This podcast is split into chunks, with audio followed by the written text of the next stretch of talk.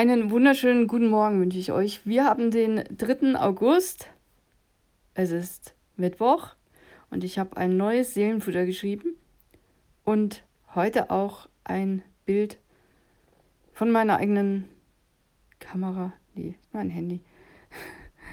ähm, ja, ein eigenes Bild gemacht und nicht irgendwo aus dem Internet rausgesucht. Ja, vor einiger Zeit passiert. Ich wollte mir ein Ei braten, weil ich Hunger hatte und habe gedacht, jo, was fehlt noch? Salz, natürlich, nehmen die Salzmühle. Und irgendwie ist da, war die nicht richtig zugeschraubt unten.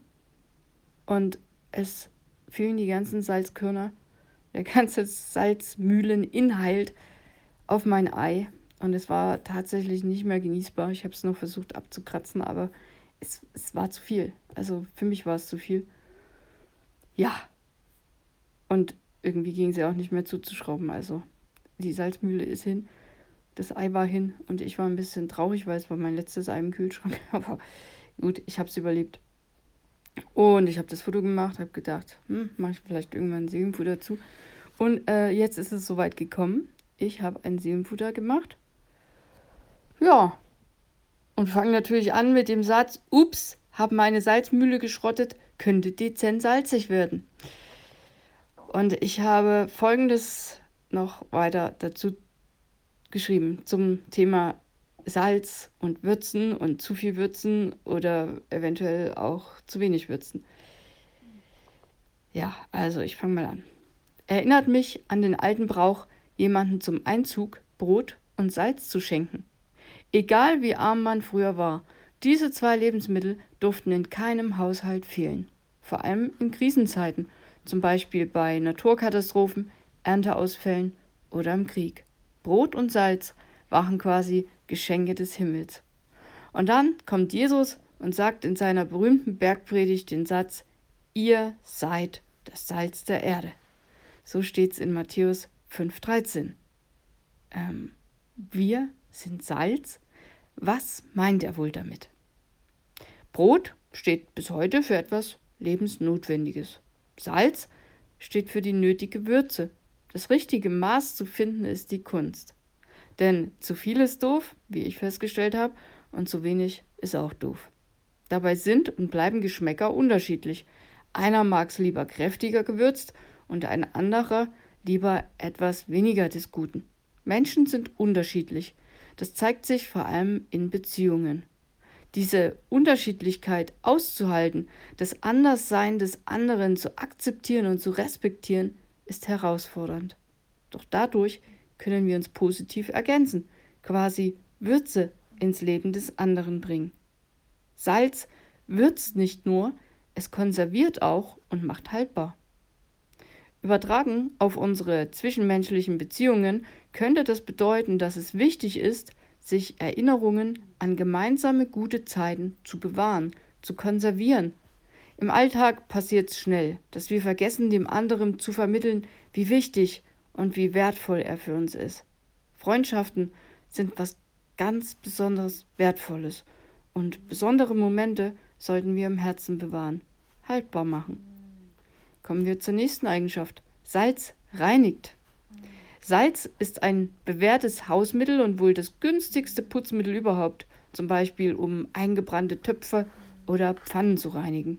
Wenn ich an Beziehungen denke, dann tut's gut, auch dort immer wieder etwas zu bereinigen, sowohl im privaten als auch im beruflichen Kontext. Zusammen zu leben oder oder und kann man auch sagen oder und zu arbeiten führt zwangsläufig dazu, dass es auch mal zu Reibereien, vielleicht auch zu Verletzungen kommt. Es braucht Mut, manches anzusprechen. Doch um weiterhin offen und ehrlich miteinander umzugehen, sollten wir uns nicht davor drücken. Vielmehr kann ein offener und verzeihender Umgang unsere Beziehungen vertiefen, Vertrauen statt Misstrauen fördern. Lasst uns Dinge klar beim Namen nennen und unsere Herzen füreinander öffnen. Und Salz kann auch etwas Eis zum Schmelzen bringen. Und genauso können Menschen in uns etwas zum Schmelzen bringen. Die menschliche Seele friert Verletzungen, böse Worte, Unterstellungen und so weiter manchmal ein um uns selbst zu schützen.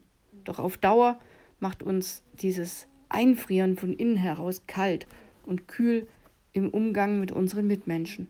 Die nötige Würze in Beziehungen kann Verletzungen heilen. Also ist ja direkt noch ein Ding mit drin, ähm, das Salz heilen kann. Aber man schüttet ja auch Jod oder so auf eine, auf eine Wunde, damit sie sich nicht entzündet. Ja. In diesem Sinn habe ich geschrieben, wünsche ich dir, dass dein Leben würzig und deine Beziehungen schmackhaft bleiben. Und ich habe noch rausgesucht, Markus 9, Vers 50, da steht, habt Salz in euch und haltet Frieden untereinander. Ja, habe ich doch ganz gut zusammengefasst, glaube ich. Ja, ja. Ich hoffe, du kannst daraus was mitnehmen für dich und Beziehungen, die du so hast. Und ich hoffe, deine Salzmühle ist stabiler als meine. Ich werde mir jetzt eine neue Salzmühle zulegen müssen.